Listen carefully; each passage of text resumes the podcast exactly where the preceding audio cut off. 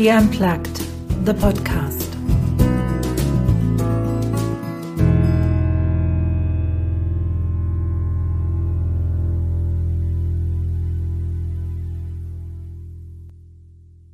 Ich habe es mir zur Aufgabe gemacht, Frauen zu unterstützen, die ihren Traum leben wollen ob jetzt als ein CEO ihres eigenen Unternehmens oder ob als Entrepreneur, Solopreneur oder Angestellte. In meinem Podcast Ski an Plug kommen Frauen und Männer zu Wort, die ihre unglaublichen Geschichten uns erzählen. Geschichten von Erfolg, Misserfolg, von Angst, von Trauma, von Transformation, von dem Weg zum Erfolg.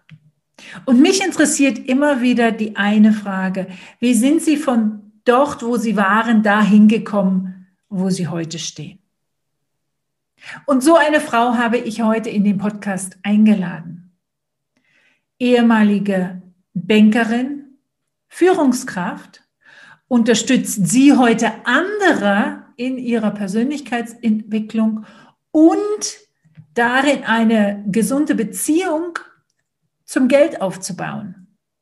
Mein Gast sagt Folgendes, und ich zitiere.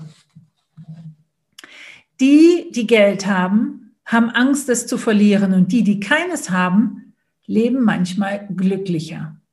Existenzsorgen trotz Millionen auf dem Konto als Unternehmer und die glückliche Angestellte, die mehr Zufriedenheit hat. Und genau darüber möchte ich mich mit meinem heutigen Gast unterhalten, ob es nicht doch möglich wäre, das Verhältnis zum Thema Geld so zu gestalten, dass es ohne blockierende Glaubenssätze belegt ist. Mein Gast, Susanne Bürger, ich freue mich sehr auf das Gespräch heute. Und jetzt ist sie auch bei uns. Ich grüße dich erstmal. Hallo, Susanne. Hallo, liebe Anja. Dankeschön, dass ich hier dabei sein darf. Sehr, sehr gerne. Du bist gewesen Bankerin und Führungskraft in einer Großbank und hast dich da, und so beschreibst du das auch tagtäglich eigentlich mit diesen, mit den Wünschen ähm, und eigentlich auch zum Teil mit den Leidensgeschichten ums Thema Geld mit den Kunden auseinandergesetzt. Was war deine Motivation, aus dieser Rolle, aus diesem Angestelltenverhältnis herauszugehen, jetzt in die Selbstständigkeit? Gute Frage, die äh, sich natürlich, ähm, da muss ich jetzt erst ein bisschen ausholen. also zum einen, ja, das ist so meine erste Berufswelt gewesen. Ähm, das Ziel war, und das habe ich aber auch erst hinterher so richtig verstanden. Ich wollte ganz schnell selber in die Unabhängigkeit und in die Freiheit. Bin aus einem Elternhaus, wo ich äh, sehr stark reglementiert wie ich mich so gefühlt habe, aufgewachsen bin. Ich wollte da schnell rausbrechen und ganz schnell so auf eigenem Bein stehen. Und ähm, da habe ich mich sehr vom Geld leiten lassen auch. Und da äh, können wir auch äh, gleich ja noch so ein bisschen drüber sprechen, was ich da auch so festgestellt habe bei dem Thema. Also ich wollte schnell eigenes Geld verdienen. Es ähm, ist eine Ausbildung gewesen, wo du auch ähm, gutes Geld schnell verdienen konntest. Und es hat mir Spaß gemacht. Also ich wollte unbedingt lernen, ähm, wie du Geld verdienst, wie du es anlegst, wie du es vermehrst, wie du auch was draus machst, ähm, um meinem Ziel der Unabhängigkeit und der Freiheit näher zu kommen. Weil ich habe ganz früh schon immer festgestellt, dass uns Frauen das nicht immer so leicht gemacht wird. Also ich habe einen ganz strengen konservativen Vater gehabt. Und ähm, ja, ich sage jetzt einfach mal, durfte das schnell, schnell für mich lernen. Also achte da auf dich selber und mach dich irgendwie frei und unabhängig. Und das habe ich ganz, ähm, ja, für mich früh schon festgestellt. Und das war auch ähm, nicht so ein, so ein Entschluss direkt nach dem Abi, was, was machst oder nicht. Das war mir eigentlich schon früh klar, dass ich das machen wollte, um da reinzukommen. Und ich war da, ähm, nach der Ausbildung dann auch direkt weiter auf dem Sprung. Wie machst du jetzt hier weiter? Wie geht das? Und ähm, wie kannst du ja höher, schneller weiter, sage ich jetzt einfach mal, machen? Und äh, bin aber da auch immer wieder an Personen gekommen, die mich zum einen ausgebremst haben, die mir gesagt haben, ähm, zum Beispiel in, in, der Bank, in der ich gelernt habe, ähm, nein, Sie als Frau hier im Firmenkundengeschäft, das können wir uns nicht vorstellen. Das machen bei uns nur Männer. Also es wurde mir direkt nach der Ausbildung gesagt, auf meinen Wunsch hin, dass ich das gerne weiter ausbauen würde in dem Bereich. Also ich habe dann auch so äh, abends und am Wochenende noch studiert, Bankbetriebswirtschaft. Also ich war bereit, auch meins dazu zu tun. Also ich hatte Leute, die mich ausgebremst haben, hatte aber immer schon diesen starken Willen, nein, dann geht das anders weiter. Und ich habe dann also nach so Gesprächen immer dann gesagt, okay, wie kannst du anders weitermachen? Habe gekündigt, habe mir eine neue Bank gesucht. Und dann gab es immer wieder auch diese Menschen, die gesagt haben, ähm, nee, das kannst du hier machen. Also es gab immer die Ausbremser und es gab auch die, die mich da gefördert haben. Ich habe so beide Seiten kennengelernt. Und in, ähm, ich sag mal so im Laufe der Jahre äh, war es dann auch so, das ist, je, je weiter du auch kommst, ja, wie soll ich es mal formulieren? Ist es dann noch irgendwann so, verändern sich Werte? Du, ähm, also du fängst dann auch an, ist es das, was du noch wolltest? Spielen die Werte des Unternehmens, spielen die noch mit deinen eigenen Werten? Ähm, geht es noch konform? Und ich muss ganz wirklich sagen, irgendwann gab es so einen Punkt, dass ich stark gemerkt habe, dass so meine eigene Wertigkeit, so was ich darunter verstehe, also klar immer so dieses, dass ich unabhängig und das hängt immer sehr mit diesem Feld zusammen, dass ich selbstbestimmt und handlungsfähig bleiben wollte. Und dass das aber nicht immer unbedingt das gewünscht war, was man dann auch erwartet hatte. Also man wollte eigentlich jemanden haben, Führungskraft, die Dinge umsetzt, die gefordert waren. Äh, also im Vertrieb in der Bank heißt es natürlich, die Produkte, die da sind, die sollen vertrieben werden. Also Bank ist ja nun mal ein Vertrieb. Und machen wir uns nichts vor, das ähm, ist natürlich gut. Das heißt, dass es diese Dinge auch am Markt gibt. Aber es ist für mich nicht mehr so ähm, tragbar gewesen im Laufe der Zeit, wie dann eben auch mit Mitarbeitern, die das vielleicht nicht so können oder wollen oder was auch immer, nicht deren Leidenschaft war, ähm, dass du als Führungskraft ja auch immer dann damit zu tun hast, die ins Tun zu bringen. Und ich habe bei mir immer festgestellt, dass ich ganz schnell dabei bin, zu sehen, wo Menschen eigentlich ihren Einsatz haben. Also wo, ob sie vielleicht einfach an einer anderen Stelle auch besser aufgehoben sind. Also ich will damit sagen, vielfach ergreifen wir mal mit 18, 19 ein Berufsfeld oder einen Beruf, der aber vielleicht nach zehn Jahren sich auch so verändert hat, dass es nicht mehr unbedingt zu dir selber passt. Lass mich mal ganz kurz nachfragen. Mich würde das noch interessieren. Du hast ja gesagt, nach dem Abitur hast du gerade die Ausbildung gemacht und hast dann auch innerhalb, also nach der Ausbildung dann auch ein Stück weit die Bank gewechselt. Ist dir denn in dem Alter, also ich gehe mal davon aus, was warst du, Ende 20 ungefähr, waren dir denn in dem Alter schon deine Werte bewusst? Wenn ja, wieso? Wie hast du dich da rangenähert? Ist ja nicht ein Schulfach in dem Sinne. Mhm. Und wenn ähm, nein, wo hast du gespürt, dass da auch eine Diskrepanz zwischen deinen Werten ist und denen der Bank?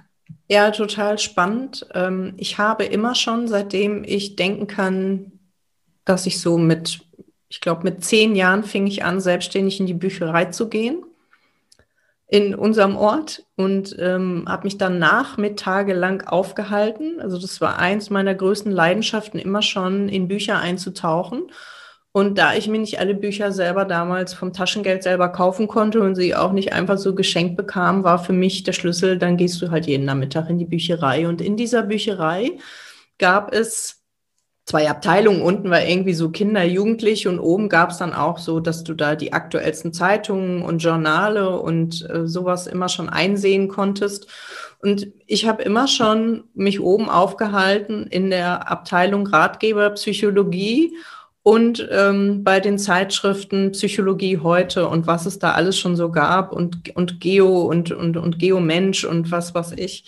Ich habe das immer schon inhaliert, bin da auch nicht drauf gestoßen worden, sondern habe das gesehen, habe das mich für die Dinge interessiert und habe ähm, also von daher schon auch gewusst in dem Alter, als ich dann irgendwann anfing, mir auch Bücher dazu zu holen, also dass ich mich dann äh, im Hugendubel irgendwie austobte in der Abteilung äh, Ratgeber. Das habe ich relativ früh schon gemacht. Und doch, mir war schon relativ klar, äh, was ich so wollte. Das, und was ich vor allen Dingen auch nicht mehr wollte. Und ähm, das kann ich, also das kann ich dir gar nicht sagen, woraus das kam, aber das entsprang einfach. Also ich, ich hatte Bücher im Bücherschrank, wo mir dann Leute, die mich besuchten, sagten, Susanne, was liest du da alles? Also was sind das alles für, für Bücher, die du da in deinem Bücherschrank hast? Der nächste Gedanke oder die nächste so Schleife, die sich bei mir als Fragezeichen aufmacht, okay, also du hast dich schon als Kind, also sehr, sehr früh, also seien wir mal ehrlich, so mit 10, 11, äh, ja aber ne? Und doch hast du scheinbar dann trotz all dem Lesen oder wegen dem Lesen, das weiß ich nicht, das ist jetzt die Frage, diesen Glaubenssatz entwickelt, dass das Geld dir die Freiheit gibt. Du hast ja vorhin gesagt, ich will einen Beruf machen, wo ich schnell auch dann in die Freiheit, in die Selbstständigkeit, in die Unabhängigkeit komme. Ja. Hast also trotz all dieser, sagen wir mal, psychologisch hintergründigen Sachen, dich dann dafür entschieden oder daran geglaubt, das Geld ist mein Weg. Wie hast du die Brücke geschlagen? Also es ist äh, bei mir ganz einfach. Es gab einfach kein Elternhaus, die gesagt haben, wir stellen dir das alles zur Verfügung. dass äh, die Ressource Geld ist da, sondern ich musste mir wirklich alles selbst ähm, erarbeiten, erschaffen, schon in der Schulzeit, dass ich so Nebenjobs hatte. Und bei mir ging es wirklich darum, das, wo ich hin wollte und was ich selber leben wollte, ein Leben mit mehr Spaß, mehr Freude, meine Hobbys ausleben dürfen. Ähm, das konnte ich mir zu der Zeit nur vorstellen, dass das über die Ressource Geld am schnellsten, am einfachsten möglich ist. Und das habe ich auch ähm, ich sag mal, also in der Bank war ich ja 18 Jahre, 18 Jahre ähm, so gemacht und habe mich über jede Gehaltserhöhung gefreut und habe jeden Bonus dankend angenommen und mitgenommen.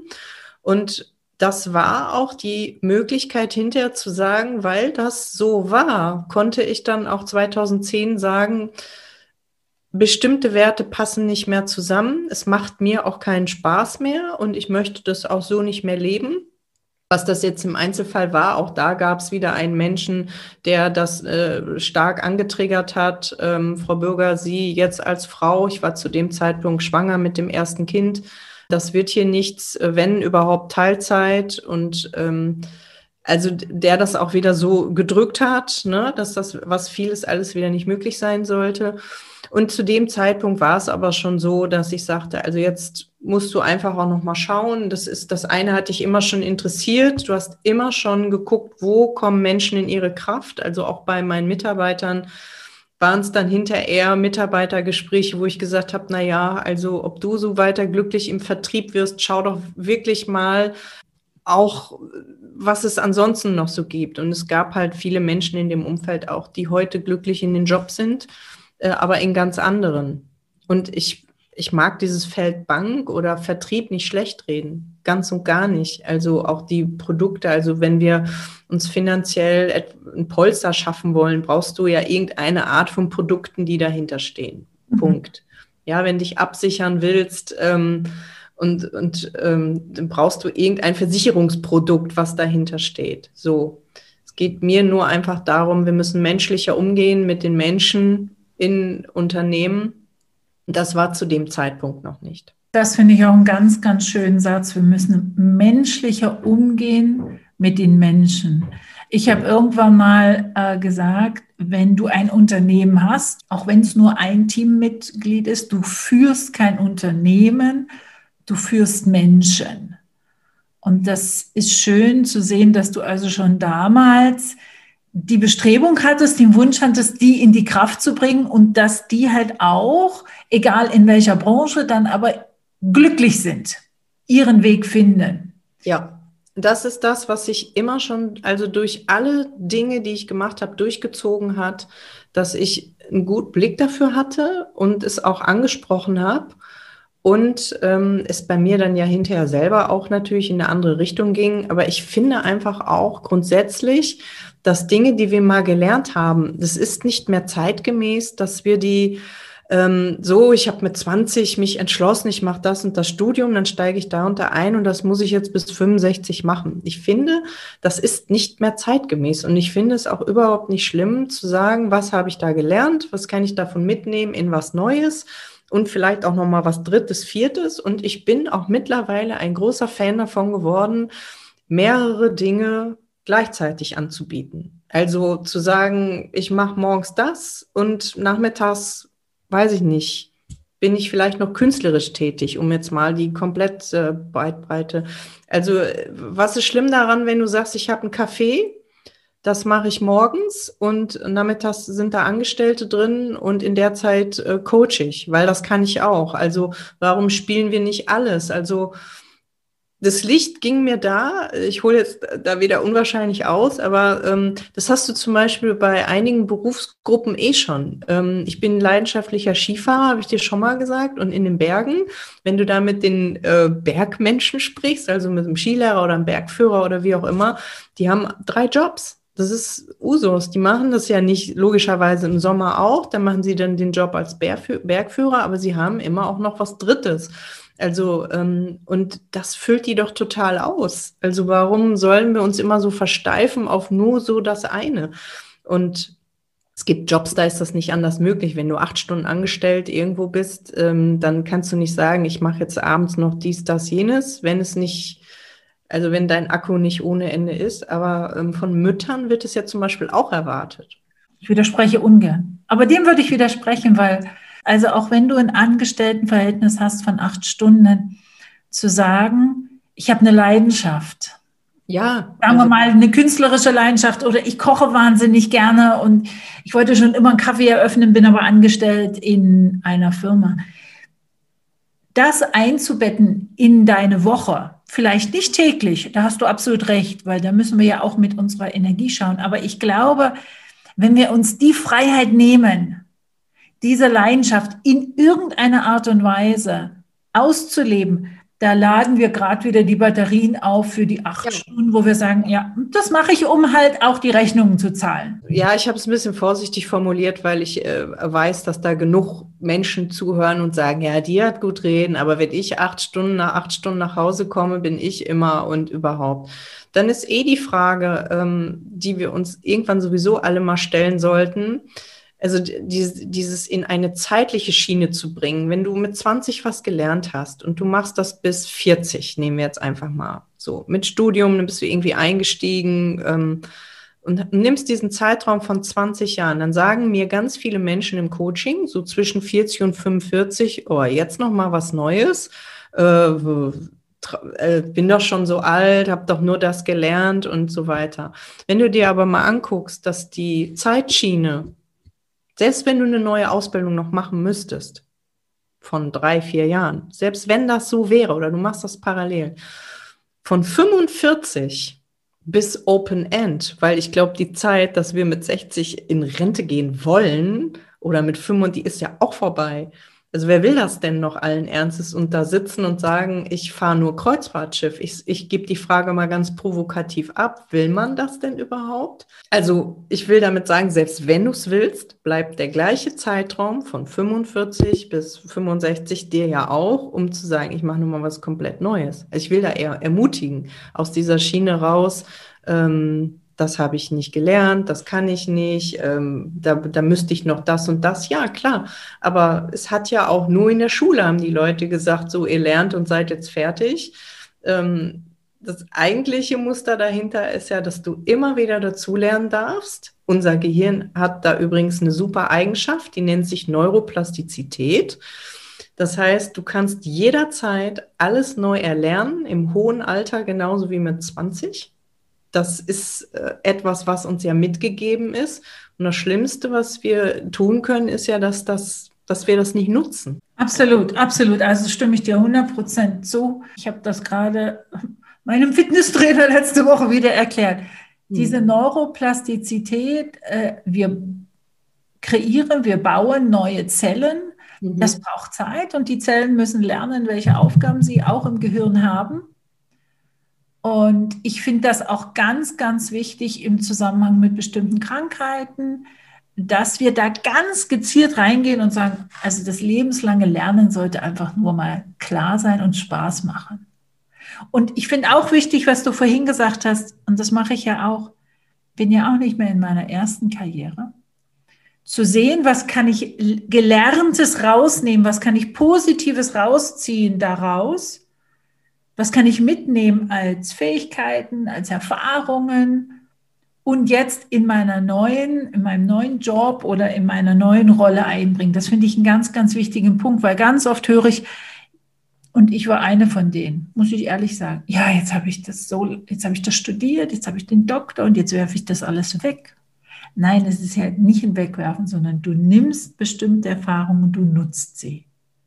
Jetzt hast du also nach 18 Jahren Bankwesen gesagt, okay, jetzt nehme ich meine gesamte Erfahrung und mache mich selbstständig. Du hast dich selbstständig gemacht als Genau, also ich habe erstmal ähm, gar nicht vorgehabt, mich selbstständig zu machen, sondern ich habe gesagt, es braucht irgendwie noch was on top, dass ich mehr mit Menschen arbeiten kann. Ich habe also, während ich so ähm, nach der Schwangerschaft in diesem ersten Babyjahr war, eine systemische Coaching-Ausbildung gemacht. Ich habe also immer, das siehst du so ein bisschen da, ich bin so ein bisschen auch eine Getriebene, das kann man jetzt so ein bisschen sagen, ähm, auch ungeduldig. Das heißt, das sind so meine Eigenschaften, die ich nicht so gern zugebe, aber ich habe damals gesagt, also nur so äh, Mama und ähm, das, das kann ich halt auch nicht. So. Und das, glaube ich, geht ganz vielen so. Und das äh, hängt natürlich auch was mit, mit Bedürfnissen zusammen, die wir alle haben. Und bei mir ist es ja, wie du an dem Bücherschrank eben schon und an der Büchereigeschichte gehört hast, immer schon ausgeprägt gewesen. Also wenn ich kein Wissen bekommen kann, dann ist bei mir, ähm, geht es mir nicht so gut, vielleicht so ausgedrückt. Das heißt, ich habe immer schon gern gelernt, immer schon gerne mir was Neues ähm, wo andere sagen, naja, da kann man ja auch für das Geld in Urlaub fahren. Also so Ausbildungen kosten ja dann auch immer erst noch Geld. Das heißt, ich habe in den ganzen letzten zehn Jahren, also fast jedes Jahr, äh, eine neue Ausbildung, Fortbildung mir draufgepackt. Und das werde ich auch so weitermachen, weil das nährt mich immer auch zur Selbstreflexion. Wenn du in so, weißt du ja selber, du gehst in Coaching-Ausbildung, das ist ja kein Wissen, was du da ansammelst, sondern ähm, da geht's immer auch erstmal um dich, um deine Selbstreflexion, um das, was da gesagt wird, wie beziehst du das auf dich es geht immer erst im, im ersten Schritt darum, das führt dazu, dass du immer wieder neu die Sachen hinterfragst. Und ich war eigentlich auch erst so richtig nach vier, fünf Jahren, soweit ich gesagt habe, ja, ich kann mir vorstellen, das auch freiberuflich zu machen. Also ich habe klar, ich habe da so, ähm, ich sag mal, gecoacht und habe auch ähm, das angemeldet gehabt, aber so richtig, dass ich in der Kraft war und gesagt habe, nee, das scheint wirklich äh, so zu sein. Du hast da äh, viel gelernt, du hast eigene Themen da auch selber dir angeschaut. Ähm, das war nicht von jetzt auf gleich da. Das würde ich auch äh, heute immer so sagen. Mit jeder Stufe oder mit jedem Schritt ähm, bist du eigentlich nur ein guter Coach, wenn du dich selber immer mal wieder zurücknimmst, Pausen machst. Das mache ich auch aktuell übrigens. Ähm, und immer mal wieder auch runterfährst, auch wenn das nur zwei, vier Wochen sind, ähm, damit du wieder auftanken kannst und auch Zeit für dich hast. Also ich, ähm, wie soll ich es am besten formulieren? Also es ist ja eine Arbeit mit Menschen, die, die wir auch nicht überschätzen sollten. Keiner im Leben braucht einen Coach, sondern es ist jemand, der einen, also in meiner Welt ist das jetzt so, wie ich es auch selber äh, lebe, wenn ich zu jemandem gehe, ich mag diese Abhängigkeiten nicht so, das ist die Person, die hilft mir in meinem Leben jetzt weiter, wie der Therapeut oder Coach oder so, sondern ich verstehe das so unter, ich stelle jemandem Fragen, die er sich vielleicht selber noch nicht die Fragen gestellt hat, halte die Antworten aus und stelle vor allen Dingen dann vielleicht noch mal die dritte Frage mehr, die man vielleicht im, im Freundeskreis nicht so gerne stellt und sage, auch die Antwort halte ich aus oder die Stille um etwas anzustoßen, weil ich glaube, alles, was du, wo du, wo du im Leben selber nicht drauf kommst, also dieses Thema der intrinsischen Motivation, du kannst Leute nicht zu irgendwas hindrängen, mach doch mal so und tu doch mal und wenn du die sieben Schritte gegangen bist, dann ist aber bei dir das und das möglich. Ich glaube, daran scheitern viele, die sich in diese Projekte oder auf diese ähm, in diese Szenarien reinstürzen. Wenn ich das Programm mitgemacht habe, dann bin ich da und da. Und wenn ich da die sieben Wochen mitgemacht habe, dann bin ich endlich glücklich und zufrieden und dann kommt auch mehr Geld in die Kasse. Oder also ich glaube, es ist einfach dran, ehrlich zu sagen, nein, es liegt bei dir selber. Du musst selber mitmachen wollen. Ein Coach ist nur dafür da, dir mal andere Fragen zu stellen, einen Rahmen zu bieten, Dinge mit dir anzusprechen, wo du vielleicht alleine nicht so gerne hinguckst, aber auch nicht mehr und nicht weniger. Und Dinge eben mit dir anzustoßen, aber und dir die Hand vielleicht zu reichen und zu sagen, ich bin das auch schon gegangen oder ich bin einen Schritt weiter oder ähnliches hatte ich auch schon. Aber auch mit diesem Abstand, also nicht so, ja, das kenne ich auch, äh, so habe ich mich auch gefühlt. Das ist ja auch gar nicht das, was damit gemeint ist, sondern dass du sagst, ich sehe das, ich sehe deinen Schmerz, ich sehe deine Unzufriedenheit und es lass uns professionell mal hingucken, wie du das für dich selber hinbekommst. Also so verstehe ich meine Arbeit. Du hast das schön formuliert. Ich sehe mittlerweile auch Coaching. Also ich habe es noch nie gesehen als die helfende Hand, die mir sagt, was ich machen muss, sondern genauso wie du das formulierst, die Fragen stellt und die halt auch die drei anderen Fragen, die ich schon weiß, dass ich mir die Fragen stellen müsste, aber halt nicht will, da den Finger drauf hält und so ein bisschen der Gedanke des Sparring-Partners oder Accountability-Partners, wo man sagt, okay, also schau, es ist ja deine Reise, aber ich bin gerne an deiner Seite, ich begleite dich, aber den Weg, die Schritte, die musst du gehen. Das ist deine, dein Punkt. Mich hätte jetzt noch eine Sache interessiert, bevor wir weitergehen, ähm, Susanne. Du hast gesagt, also du hast vier, fünf Jahre verschiedene Ausbildungen gemacht und irgendwann war der Punkt, wo du gesagt hast, jetzt könnte ich mir auch vorstellen, richtig in der, oder jetzt bin ich in der Kraft, ich fühle mich in der Kraft. Weißt du noch, woher das kam? Also war das so, also jetzt habe ich das Gefühl, jetzt habe ich fünf Ausbildungen, das reicht jetzt? Oder gab es irgendein Erlebnis, eine Situation, wo du gesagt hast, ja, also ne, also jetzt springe ich wirklich. Also zum einen war es auch hier wieder ein, ein, ähm, ein männlicher Ausbilder, so wie das vorher auch schon der Fall war, der ähm, den Satz hat fallen lassen, Leute, irgendwann müsst ihr springen. Ihr könnt jetzt noch zehn Ausbildungen machen, aber das, was ihr jetzt schon alles gemacht habt, ihr könnt jetzt auch nicht mehr so tun, als wenn ihr das kleine Mädchen wärt und nichts drauf habt. Dafür habt ihr schon zu viel Ausbildung und zu viel äh, gemacht und gelebt und eigene Erfahrungen. Das geht nicht mehr. Das, den Satz fand ich sehr nachhaltig damals. Und das war wirklich auch 2014. Äh, ich hatte dir das im Vorgespräch ja auch gesagt. Es gab noch mal, ich sag mal so, die persönliche Krise, die mich in meinen Werten noch mal so gerüttelt hat. Ähm, ist eine Geschichte bei uns persönlich privat, dass mein zweiter Sohn nicht ganz gesund geboren wurde. Wir lange Kinderklinikaufenthalte hatten, ähm, drei lange ähm, OPs er überstehen musste, wir ihn als Eltern begleitet haben, aber sehr erschüttert wurden dadurch, weil es stand wirklich auf der Kippe auch am Anfang. Wie geht es weiter? Geht es überhaupt weiter? Ähm, der Start war sehr, ich, ich äh, nenne das immer noch lapidar intensiver. Es war eigentlich sehr dramatisch im Nachhinein. Und das hat mich sehr durchgeschüttelt nochmal in allem. Und da habe ich einfach auch noch mal ein bisschen gebraucht, um da auch wieder so rauszukommen. Also das, ähm, da kann ich sagen, ja, das hat mich noch mal zwei Jahre gekostet, um wirklich zu sagen, da bin ich nicht mehr in meiner Kraft gewesen, weil mich das wirklich so in meinem Urvertrauen noch mal ganz, ganz tief erschüttert hat. Um was geht's ja eigentlich? Was willst du denn eigentlich hier? Wonach willst du leben? Was ist dir denn eigentlich wirklich wichtig? Diese Fragen habe ich mir erst danach, also in der Situation stellst du dir die ja nicht. Da geht es ja um Funktionieren, um Machen, um Tun. Aber so danach habe ich so gemerkt, ich bin so sensibel, so, ähm, ich will nicht sagen labil, aber auch sehr, ich war so weich, also was ich von mir nicht so kannte, so dass ich sagte, irgendwas ist komplett anders. Es, es geht irgendwie um mehr als nur um Geld verdienen. Das hatte ich ja sowieso schon in der Bank äh, verstanden, dass die Menschen übrigens mit dem großen Vermögen, die kamen und sagten, geben Sie mir mal einen neuen Depotauszug, ich will mal gucken, wie viel jetzt mehr drauf ist. Das waren nicht immer die glücklichsten, die kamen.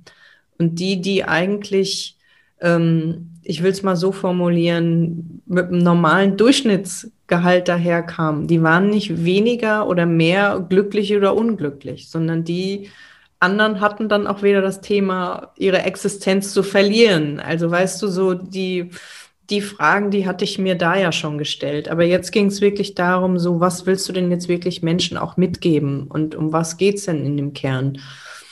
Und das habe ich mir erst danach gestellt. Und deswegen ist es ja auch erstmal im ersten Schritt zu diesem Buch gekommen. Eltern, wie, wie kommst du in die Kraft nach so einer Phase, also speziell jetzt auf diese Nische? wenn das Leben intensiv beginnt, also ein Elternratgeber, nicht mit meiner persönlichen Geschichte, sondern wie kannst du in dieser Situation Energietankstellen anzapfen? Wie kommst du überhaupt in sowas wie aus dem Funktionsmodus raus? Und wie kann sowas wie Handlungsfähigkeit wiederhergestellt werden? Das sind, das ist so die Motivation gewesen. Und das ist eigentlich das, worum es ähm, auch in all meinen Coachings immer wieder so vom Oberthema her geht. Also wie zapfst du das, was du mal hattest, deine Ressourcen, die du in einem Kontext aufgebaut hast, wie zapfst du die in einem anderen Kontext an? Also das, was du eben auch gesagt hast, ich habe das und das studiert, das und das bin ich, das habe ich an Erfahrung, wie nehme ich das mit? Aber eben auch innerliche Ressourcen, die du brauchst, nehmen wir mal das Beispiel, dieses, dieses wirklich sich da auch selber vertrauen oder diese, ja, dieses ja, Selbstvertrauen. Von dem du gesprochen hast, ne? Urvertrauen und dieses Selbstvertrauen zu ja. haben. Und wie, wie kommst du dahin? Und da helfen so Methoden natürlich, die, die, das ist mir aber auch heute erst so klar, die ich alle gelernt habe, nämlich Hypnose, Mentaltechniken, M-Trace, alles, was in diesem Bereich dazu gehört Bedürfnisse, Motive aufspüren und dann eben wieder integrieren. Und wir reden da immer über Emotionen in diesem Prozess, also Urvertrauen, Vertrauen. Ähm, kriegst du eigentlich nicht im Kopf klar, dass du sagst, na ja, aber das hast du doch schon geschafft und dann wirst du das auch schaffen, ähm, sondern dass du kommst immer nur über deinen Körper an die Dinge heran. Das heißt, das zu spüren und dann in den anderen Kontext zu übertragen. Das ist das, was ich selber lernen durfte und äh, was ich gerne in dem Bereich auch mitgebe. Zwei Fragen haben sich beim Zuhören bei mir gestellt. Also das eine ist, war das Schreiben vom Buch, und ich würde das gerne auch dann unter unserem Podcast verlinken, war das Schreiben für dich wie ein Aufarbeiten der Erfahrung? Ja, auf jeden Fall schon mal. Kann ich mhm. abnicken, ja. Okay, das ist so das. Und dann der zweite Punkt, das finde ich nämlich immer auch ganz persönlich sehr, sehr interessant. Urvertrauen, finde ich, ist so ein, das ist so ein schwer zu fassendes Gebilde. Ich kann sagen, dass als ich ähm, jünger war, bis so zu einem bestimmten Alter, und ich kann das auch ziemlich gut benennen, ein Urvertrauen hatte so nach dem Dreh, hey, das kommt schon gut. Ich weiß nicht, wie es kommt, aber ich weiß, dass ich in irgendeiner Art und Weise komme ich mit allen Sachen klar. So, das war so eine absolute Basis. Das war eine Voraussetzung für mir. Wenn das Urvertrauen einmal wie angeknabbert ist, weggerissen ist, wie ein Teppich unter dem Boden und du sitzt auf deinem Hintern, wie hast du es geschafft, dein Urvertrauen wieder zu aktivieren, weil diese Verbindung mit dem Körper, von der du sprichst, ist ja auch in der Situation wahnsinnig schwierig, weil wir gehen rein ins Funktionieren.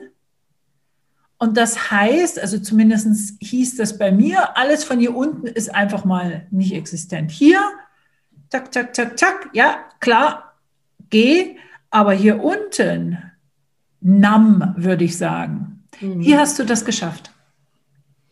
Also zum einen dieses Buch, ähm, ich habe das gerade schon abgenickt, ähm, eine Verarbeitung, um die Dinge, die Situationen, die Bilder, ähm, die dann beim Schreiben eben auch kommen, über die ich zwar nicht geschrieben habe, weil ich ja keine Autobiografie geschrieben habe, aber die trotzdem beim Schreiben ja kommen, habe ich, also ich habe zum Beispiel eine, eine Musik mir immer aufs Ohr gesetzt und beim Schreiben, und man weiß das ja eben auch, therapeutisches Schreiben, die Dinge, ähm, fließen lassen. Dann gibt es eben bestimmte Klopftechniken, die ich dabei anwenden kann. Das habe ich alles gemacht, um für mich selber so ein bisschen da auch weiterzukommen. Natürlich habe ich auch selber Coachings in Anspruch genommen.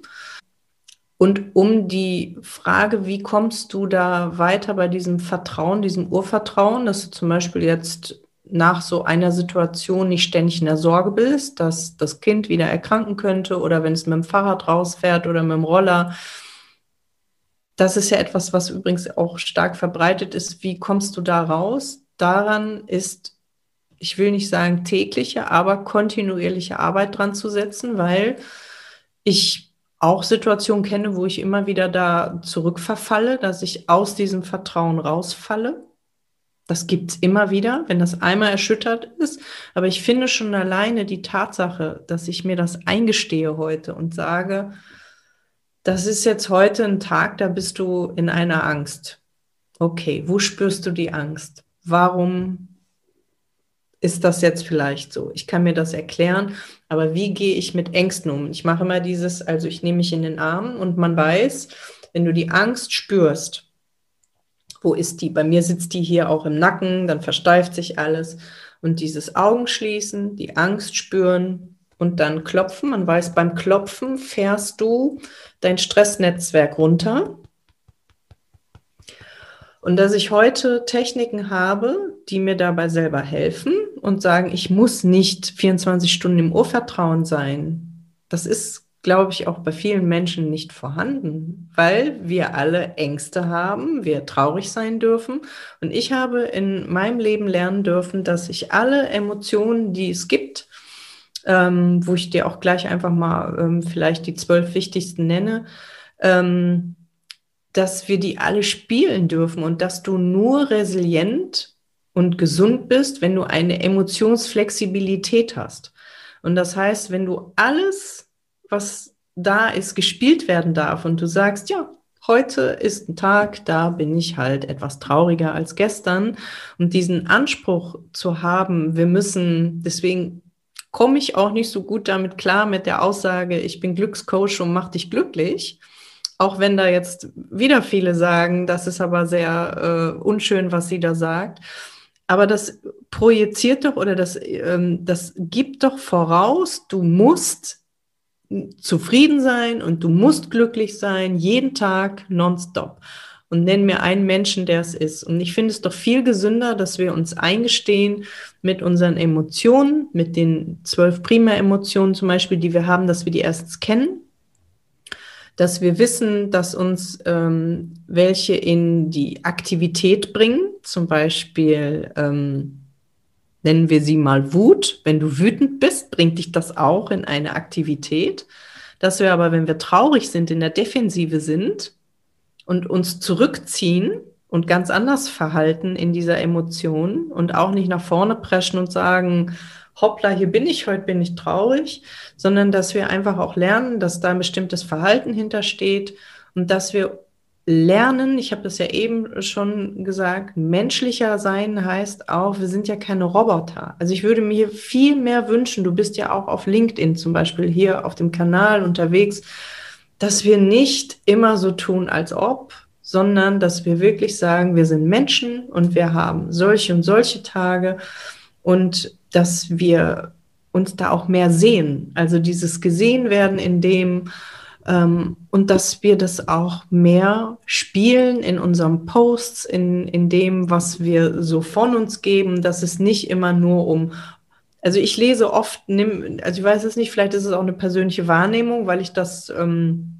bei mir selber versuche ab. Ich war, als ich mit diesem Coaching anfing, war bei mir sehr oft so dahinter, ja, das, äh, das, da muss man an sich arbeiten, da muss man aber das noch machen und das und dann, und dann ist man eine Stufe weiter und die anderen sind eine Stufe drunter und man muss sich auch selbst optimieren und da muss man auch zu gucken, was man zu Hause optimiert und dass man mit seinem Partner auch immer so optimierte Gespräche führt und ähm, dass man die Kinder auch äh, dann noch so äh, super optimiert, op optimiert und ähm, da kommt auch mega Stress rein. Also wenn ich das schon spreche, bei mir kommt da richtig Stress ins System. Und ähm, ich möchte eigentlich dazu ermutigen, dass wir uns mehr trauen, über Emotionen zu sprechen, ähm, dass die sein dürfen und dass das dazu führt, dass wir einfach auch gesünder sind. Weil es ist so, wenn wir etwas ändern wollen, auch in Unternehmenskulturen und du bist Führungskräftecoach, dann kannst du eigentlich auch nur was verändern, wenn in der alten Welt, wo man gesagt hat, Leistung und tu was und so, ich bin der Leader und ihr da unten, euch nehme ich mit auf die Reise.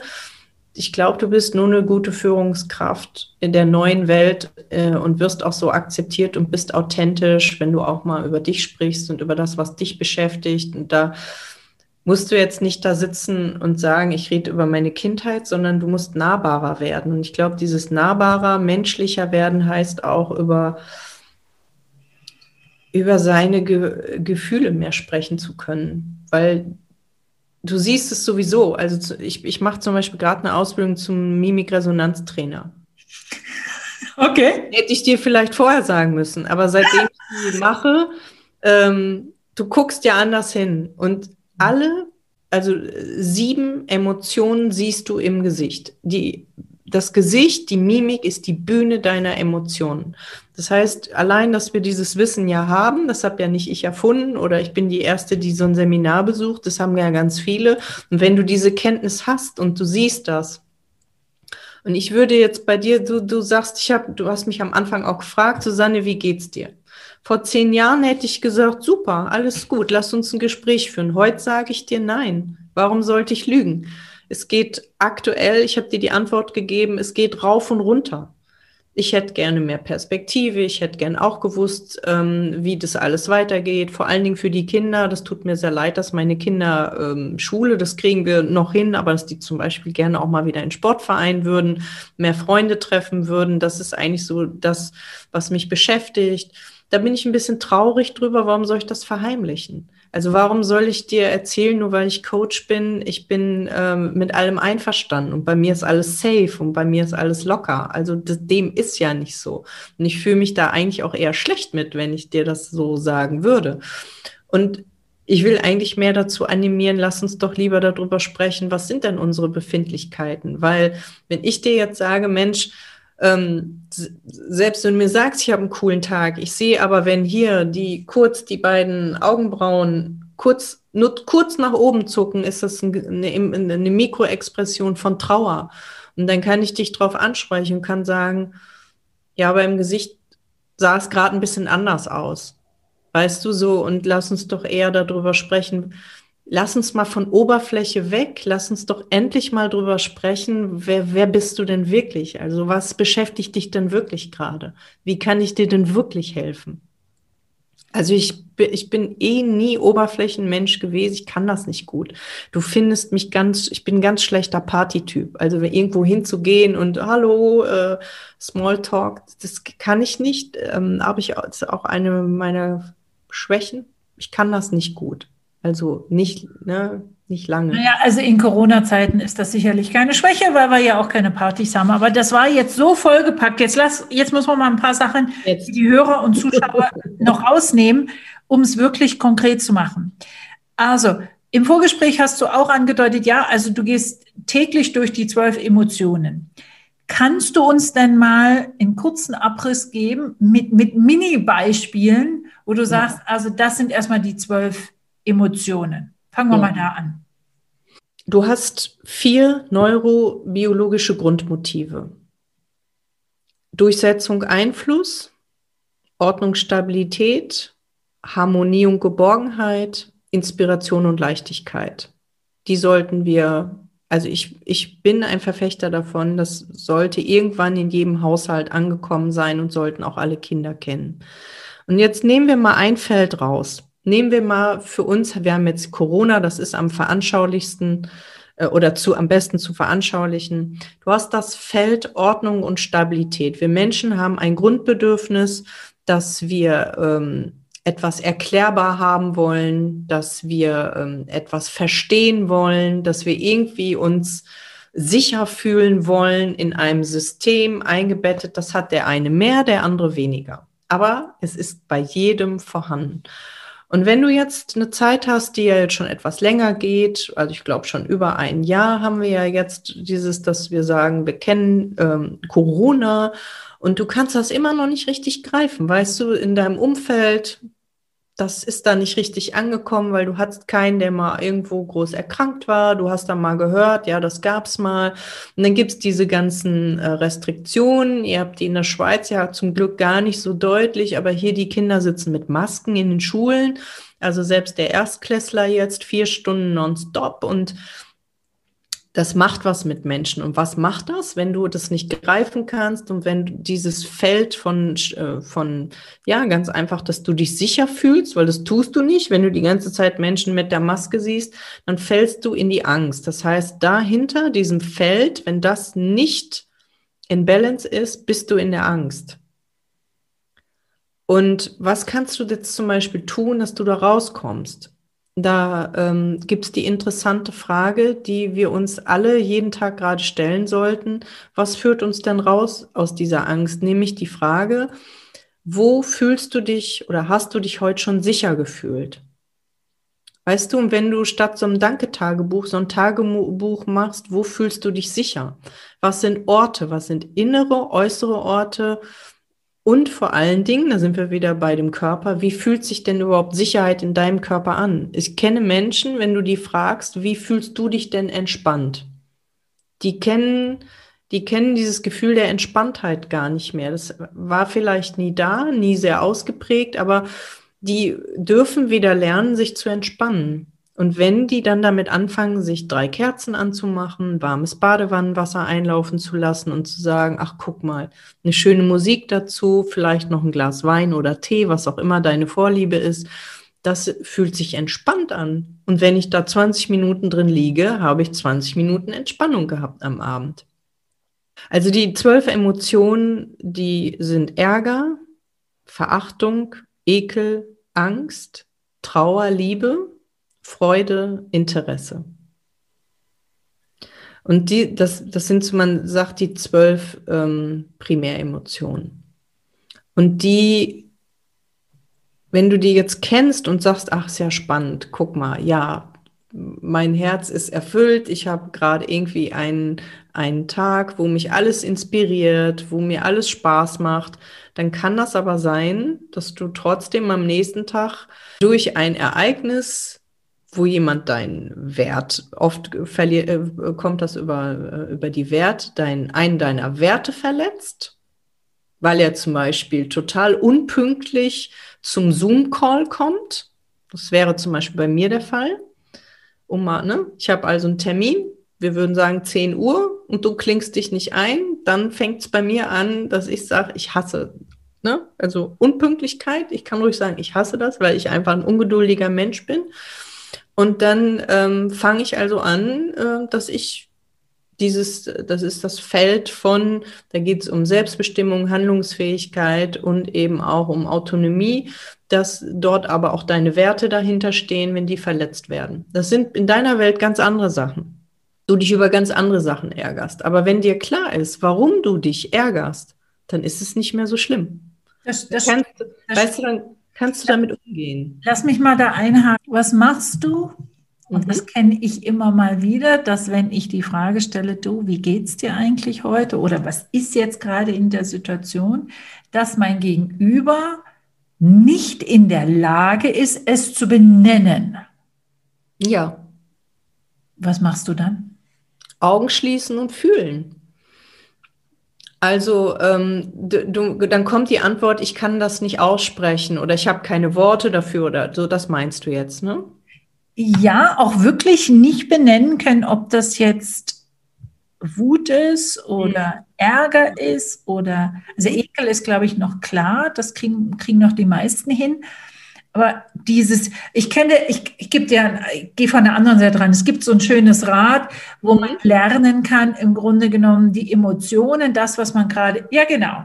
Aber daran siehst du doch, dass wenn du den Fall hast, dass viele Menschen keinen Zugriff auf ihre Gefühle, Emotionen haben, sie noch nicht mal benennen können und dass es ein riesen Lernthema ist. Kannst du kleinschrittig dran gehen, dass ähm, du über die Situation sprichst. In unserer Sprache jetzt ganz einfach, entweder ist ja jemand wütend, zornig oder er fühlt sich abgelehnt, ist dadurch traurig oder er ist in der Angst. Das heißt, du hast die Landkarte und kannst natürlich dann die Dinge auch ansprechen und kannst sagen, also das, was sie mir geschildert haben, das kann, kommt bei mir so an, als ähm, wenn sie das wütend macht. Das heißt, schon allein, dass du es ansprichst, löst beim anderen aus, ja, jetzt wo Sie das so sagen, ähm, ich würde sogar sagen, ja, das ist nicht nur Wut, das ist richtig, richtig Wut. Und also da fühle ich mich auch wieder in der Pflicht, wenn Menschen das wirklich sich da sehr schwer tun, dass ich da Angebote mache. Und Gott sei Dank haben wir ja unsere Spiegelneuronen, die uns da auch wieder helfen. Und das, was du gerade lernst mit der Mimik, äh, das zu ja, lesen, genau. total spannend. Mimik ist da natürlich jetzt, ja. ähm, das heißt, also auch das ist ein Training, ne, sage ich, also diese Mikroexpression 500 äh, Millisekunden teilweise nur zu sehen, das ähm, bedarf auch, also selbst wenn du gut geschult bist, Menschen, ähm, ich sag mal, mit ihm im Gespräch zu sagen oder jetzt im Eins zu eins von der Energie zu sagen, na ja, ich glaube, das ist eh so, Menschen haben eine höhere Erkennung, wenn sie viel mit Menschen zusammen ähm, zu tun haben im Beruf. Ja, Verkäufer sind da ähm, wesentlich weiter in der Erkennung als zum Beispiel jemand, der IT-Techniker ist und ähm, ich will die Berufe jetzt nicht werten, aber du kannst das schulen. Das heißt, die, ähm, wenn du das jeden Tag trainierst, es gibt zum Beispiel so Karten, wo verschiedene Gesichtsausdrücke drauf sind, die du dir immer wieder hinlegst, oder dann gibt es so Programme, wo das kurz aufklickt also natürlich erkennst du im Gesicht einiges. Also Emotionen, das ist ja direkt verdrahtet, das limbische System mit dem Gesicht. Das heißt, das ist auch etwas, was du nicht bewusst steuern kannst. Also eigentlich ist er wie so der menschliche Lügendetektor. Ähm, das, das ist dieses Sehen von dem, was im anderen vorgeht, was er nicht mehr kontrollieren kann. Und, aber das kommen wir, kommen wir zurück an den Punkt, wo du sagst, und dem stimme ich zu, warum wollten wir das überhaupt verstecken? Und da ist ganz viel Angst dahinter, mhm. uns zu zeigen in unserer Verletzlichkeit, in unserer Schwäche, damit vielleicht den Status, wenn du als Führungsperson da bist, den Status als ich weiß alles, ich kann alles, ähm, ein bisschen anzukratzen oder halt auch als Coach den Status, anzukratzen als Expertin, als Experte. Also da ist ganz viel Angst damit verbunden, wie viel zeige ich mich in meiner Menschlichkeit ja. Und wie viel nicht. Gerade in der heutigen Zeit mit den sozialen Medien ist das sehr, sehr problematisch, finde ich. Ich habe auch nicht gesagt, dass ich da schon meinen abschließenden Weg gefunden habe. Also ich glaube, auch da äh, darf man ehrlich sein. Ich probiere da ja auch immer ein bisschen rum und dann ne, mache ich hier ein Video oder da oder ähm, gebe einen Post. Also das ist eine Gratwanderung, aber ich finde es trotzdem wichtig, Dinge persönlicher anzusprechen, weil Menschen wollen mit Menschen zu tun haben. Das ist so ein Spruch, der ja auch überall steht, aber es ist einfach so. Also wo fühlst du dich ja auch wohl? Nimm doch jetzt mal so das Beispiel, du gehst in ein gutes Restaurant. Fühlst du dich wohl, wenn da einfach nur alles hingestellt wird?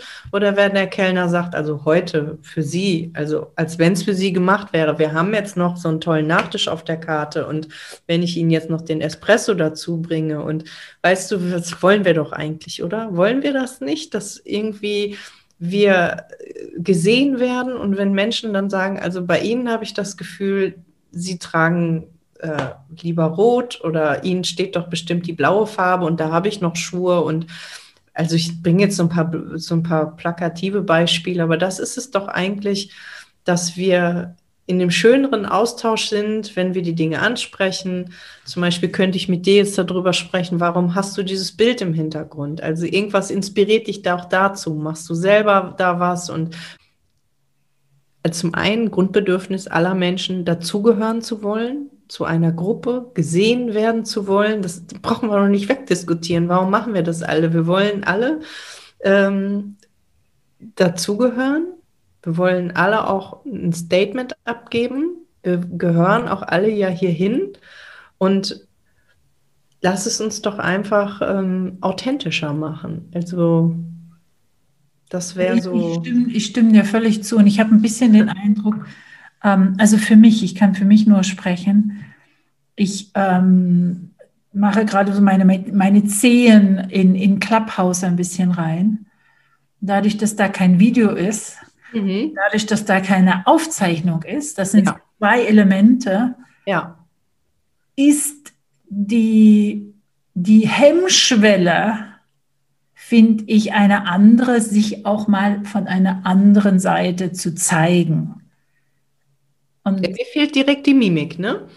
Das, das, ist, das kann ich mir gut vorstellen. Und ähm, manchmal ist es halt wirklich, wie gesagt, ich spreche nur für mich. Ich habe über viele, viele Jahre diese, diese perfekte Mimik. Mir geht's gut. Ich bin stark. Ich schaffe das alles. Verinnerlicht. Ja. Mich aber in dieser Verletzlichkeit dir gegenüber zu zeigen.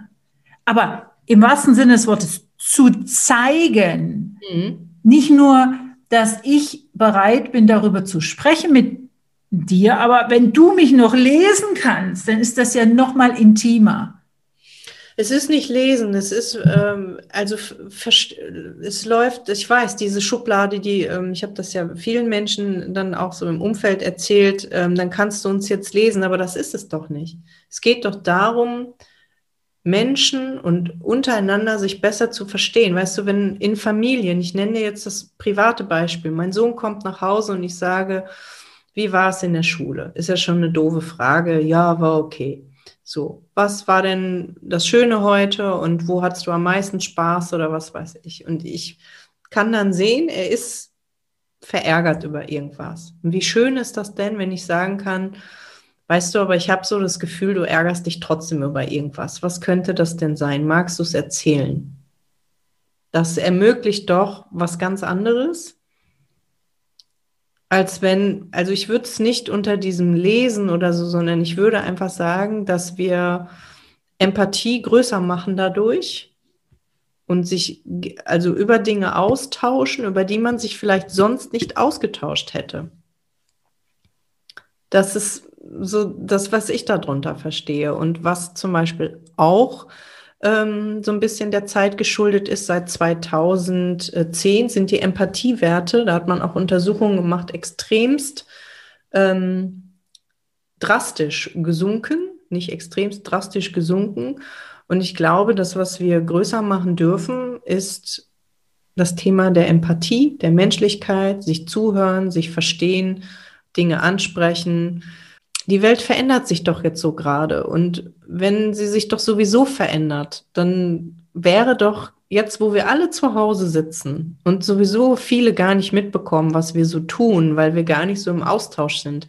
Jetzt stell dir mal vor, du gehst nach einem Jahr wieder raus, hast viele Menschen lange nicht getroffen und machst einfach mal alles ein bisschen anders. Also wenn viele einfach alles ein bisschen anders machen würden, sich mehr zuhören würden, ähm, wie viel wäre da gewonnen? Also wenn wir das in der Schule schaffen, ähm, in Familien,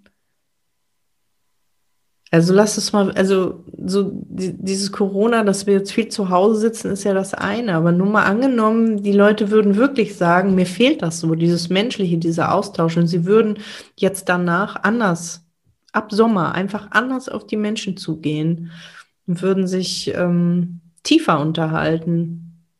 Also ich glaube, da ist unwahrscheinlich viel drin. Das, das ist auf jeden Fall einer von den Punkten, wo ich sage, das wünsche ich mir, dass, also auch das Wort Achtsamkeit hast du ja mehrfach ähm, gesagt, dass wir das halt auch mehr verinnerlichen und in unseren eigenen Tagesrhythmus, Wochenrhythmus mit rübernehmen und dadurch Fähigkeiten aufbauen, die uns vielleicht in der nächsten Lebenskrise privat oder beruflich unterstützen. Ich könnte mit dir stundenlang weiterreden. Ja, ich auch. Ich beende aber den Podcast immer wieder mit derselben Frage. Welche Frage hättest du dir gewünscht aus unserem Gespräch heraus, die ich dir gestellt hätte und die habe ich nicht? So könntest du sie jetzt beantworten oder gibt es noch mal einen Punkt, wo du sagst, die möchte ich wirklich unterstreichen, das ist wie meine Kernaussage. Mhm. Frage wüsste ich jetzt spontan nichts. Ähm, und die Kernaussage ist wirklich, schau dir diese vier Felder mal an und wo hast du da wirklich etwas, was du größer machen darfst? Und da würde ich vier Fragen mitgeben. Und wenn du dir diese vier Fragen anschaust, dann merkst du schon bei der Beantwortung der Fragen, wo du vielleicht für dich im Alltag jetzt mal öfter hinschauen solltest. Und die vier Motivfelder kannst du stärken über die Frage, was habe ich heute durch mein Handeln erreicht, auf das ich sehr stolz bin? Frage zwei, wann habe ich mich heute sicher oder einfach nur entspannt gefühlt? Frage drei, wofür bin ich heute dankbar?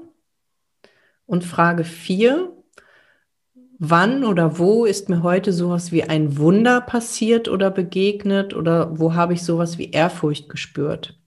Das kann auch ein kleines Wunder sein. Das können auch die Zugvögel sein. Aber wenn du dich da bei einer Frage, wenn du da einfach lange überlegen musst, und sagst, ich, da fällt mir nichts ein. Das dürfte die Frage sein, die du dir einfach öfter stellst. Grundsätzlich ist es so, dass alle vier Fragen eben die Motivfelder, die wir alle Menschen haben, stärken und stell sie dir jeden Tag, am besten morgens, mittags und abends, schließ kurz die Augen, geh in die Antwortsituation rein und spüre im Körper nach, wo spürst du Stolz, wo spürst du Dankbarkeit, wo spürst du diese Entspannung? Wo spürst du dieses Inspirierende oder diesen Spaß und diese Freude bei der Frage nach dem Wunder oder der Ehrfurcht? Es geht auch da, spür das mal und ja, schau einfach mal, welche Frage für dich ähm, die längste Gedankenpause lässt das ist das, was ich äh, gern mitgeben würde, weil das ist so ähm, etwas, was uns in dieser Zeit alle, ja, ich sag mal, stärkt, was wir alle gebrauchen können. Und vor allen Dingen Frage ähm, vier, wo wir alle wieder hinwollen. Ist doch das, dass wir alle wieder mehr Spaß, Freude und Leichtigkeit empfinden wollen. Und da im Kleinen anzufangen und die Dinge zu sehen, dass jetzt die Sonne schön scheint, dass die Vögel zurückkommen und was dir sonst alles so im Alltag begegnet, sich diesen kleinen Wundern wieder zu öffnen, das tut mir im Moment selber sehr gut. Susanne, ich danke dir von Herzen, dass du dir die Zeit genommen hast. Ich danke dir, dass ich dabei sein darf. Dankeschön. You heard a production by Anja Förster. Copyright Anja Förster. Music by audionautics.com.